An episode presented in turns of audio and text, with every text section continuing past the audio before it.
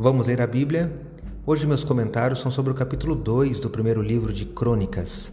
Sou o professor Décio Henrique Franco. Este podcast segue o projeto Reavivados por Sua Palavra da leitura diária de um capítulo da Bíblia.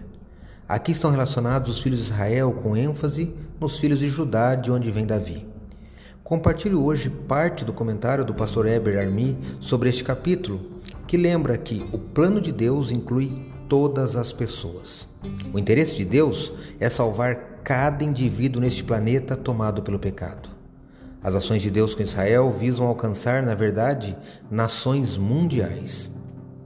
No capítulo 1, vimos Deus chamando Abraão, e agora no capítulo 2, ele chama um descendente dele, Israel, que depois seleciona ainda uma tribo, um de seus filhos, Judá, e dessa tribo escolhe reis como Davi e Salomão, dos quais descenderia a linhagem do Messias profeticamente prometido.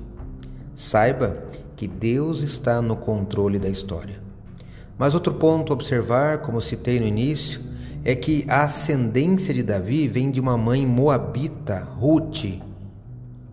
Estrangeiros não são desvalorizados nem ignorados por Deus.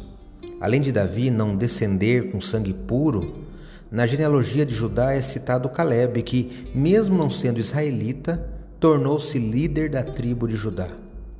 Deus aceita pessoas de todos os povos e anseia salvar pecadores do mundo todo. Leia hoje 1 Crônicas, capítulo 2. Esse foi mais um episódio diário desse projeto de leitura da Bíblia apresentado por mim, Décio Henrique Franco. Um abraço e até amanhã.